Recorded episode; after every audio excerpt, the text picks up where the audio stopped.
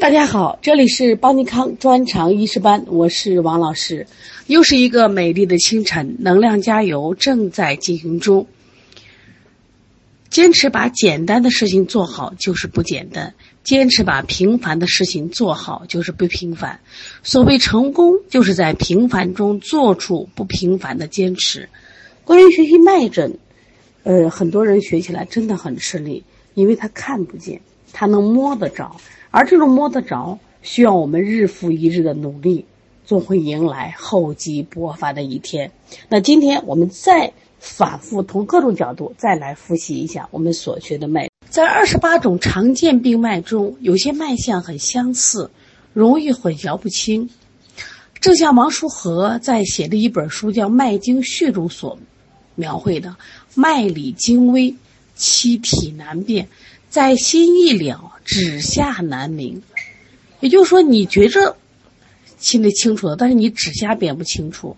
其实呢，这还要求我们最起码的基本功，把这些理论的知识要掌握。所以我们必须注意相似脉的鉴别。那么对此，古代医家也积累了丰富的经验。像李时珍写了一本书叫《滨湖脉学》，《滨湖脉学》呢就有言简意赅的相类脉的加以鉴别。像著名的徐灵胎，他更具体的说明脉象的鉴别可以用近似脉象相比的比类法，还有相反脉象的对比的对局法。由于脉象繁多，而且有很多脉象彼此是相似的，不容易掌握和记忆，因此呢，将二十八种脉象进行归类分纲，就能提纲挈领，知简驭繁。昨天其实我给大家发的啊，就是按照浮池、浮沉、池硕、虚实六个纲脉加以归类比较。我们把这个再简单的复习一遍。关于浮脉类，一共有几个脉象呢？好好想一想。哎，对了，有六个脉象，它们分别是浮、红、濡、散、孔、革。它共同特点为什么都叫浮脉的？哎，它是一搭就能摸着脉象，叫轻取即得。这是它的共同特点。但是每个人呢有自己不同的特点。你像浮脉本身，它是轻取即得，重按稍减而不空，举之有余，按之不足，主要治疗于表症，主要判断为表症或见于虚阳的浮越。那这个红脉听起名字好宏大呀，它确实大，怎么大？它的脉体是宽大的，但它脉是浮的，一摸就有啊，充实有力，来盛去衰，来的时候盛，走的时候衰，状若波涛汹涌。它主治热盛，就很简单，就这一个主症。如脉呢，浮细无力而软。虚症还有湿困，散脉呢？一说散，就说这个脉呢散漫无根，但是同时伴有滞硕或者脉力不均匀，元气离散，脏腑精气将绝。孔脉呢浮大中空，如按葱管，失血伤阴之际。隔脉呢浮而薄止，中空边间，如按骨皮，亡血失精，半残崩漏。那这些脉呢，确实确实让我们先去自己感觉，就心下明了，我们指下有点有，你摸了太少就没有那种感觉。好，下来我们看沉脉类，那么沉脉类一共有几个呢？哎，好好想想，四个啊。浮脉有六个，沉脉四个，是不是十个了？它四个为什么都叫沉脉？共同的特点是重按使得。那么在这四个里边又有所不同，沉脉是轻取不应，重按使得，举之不足，按之有余，所以浮脉和沉脉还能对比着记。然后它还有个浮脉是潜伏的浮，是重按推至筋骨才使得，这是潜伏的浮，所以胁痹、绝痹和痛疾。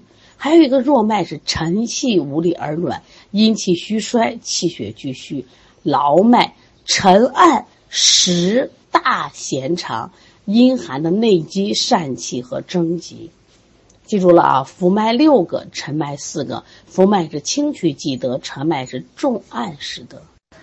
我们再来看一下硕脉，硕脉总共有几个呢？有四个。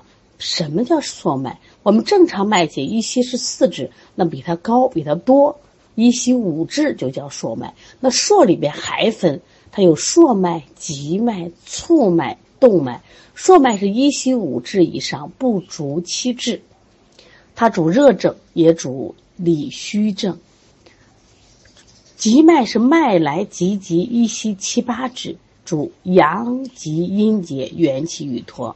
触脉是硕而十一指，指无定数，阳热亢盛，瘀滞，痰湿停积，脏气衰败。动脉脉短如豆，滑硕有力，疼痛惊恐。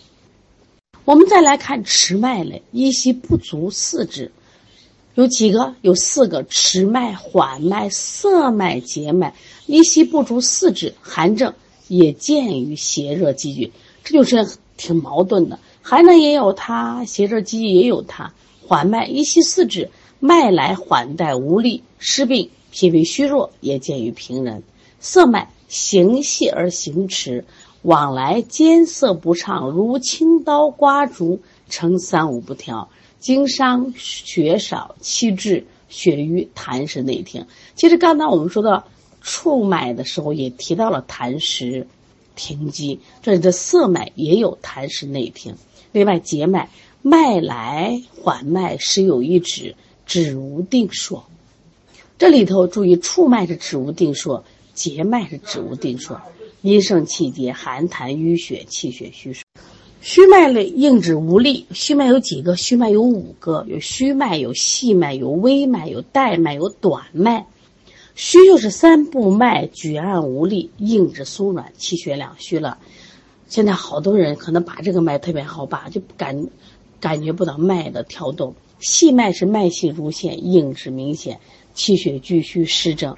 微脉是极细极软，按之欲绝，似有似无，气血大虚，阳气暴脱。带脉是时而终止，迟而终止，只有定数。注意，关于止无定数有两个，只有定数一个啊。脏器衰微，疼痛，惊恐，跌补损伤。短脉首尾俱短，不及本部，它不够三部脉的长度。如果有力，主气郁；无力，主气损。现在我们看实脉类，实脉类是硬质有力，刚才虚脉是硬质无力。它有几个？它有六个，有六个的啊。虚脉有五个，实脉有六个，分实脉、滑脉、弦脉、紧脉、长脉、大脉。如果三部脉举按充实有力，来去节省，实证或者是健康人。滑脉是滑来有力，硬质圆滑，如盘走珠，痰湿也可能，湿积也可能，孕妇、青壮年湿热也可能。弦脉是端直以长，如按勤学，肝胆病、疼痛、痰饮，老年的健康者。紧脉是绷急弹指，状如转锁，湿寒症，疼痛速湿。长脉首尾端直，超过本位，阳气有余，阳症、热症、湿症平人。大大大，脉体宽大，无汹涌之势，健康人并进。看见了没？它其实这些基本功我们得记住。你不记住的话，你把脉的时候，你你把脉的时候，你连基本功都不知道，那你怎么能知道虚是什么意思？细是什么意思？微是什么意思？把这二十八八种脉象，就是我们要了解。下来呢，我们再用对举法把两种相反的脉象对比而加以鉴别。目的很简单，我们就是反复记，用各种方法把它记住啊。那么这个对比法呢，我们先看浮脉与沉脉。其实前面我们都学过了，我们再来对比这两个脉象呢是相反的，它是脉位深浅刚好相反的两个脉象。我们都学了，浮脉是脉位是浅表，轻取即得；重按反而又弱了。古人用了个词叫“如水漂木”，你去想象去。那么沉脉的脉位是深沉的，你轻一搭没有，轻取不应；重按使得如水投石。所以说，你学脉象的时候，你必须有这个想象力哦。浮脉是如水漂木。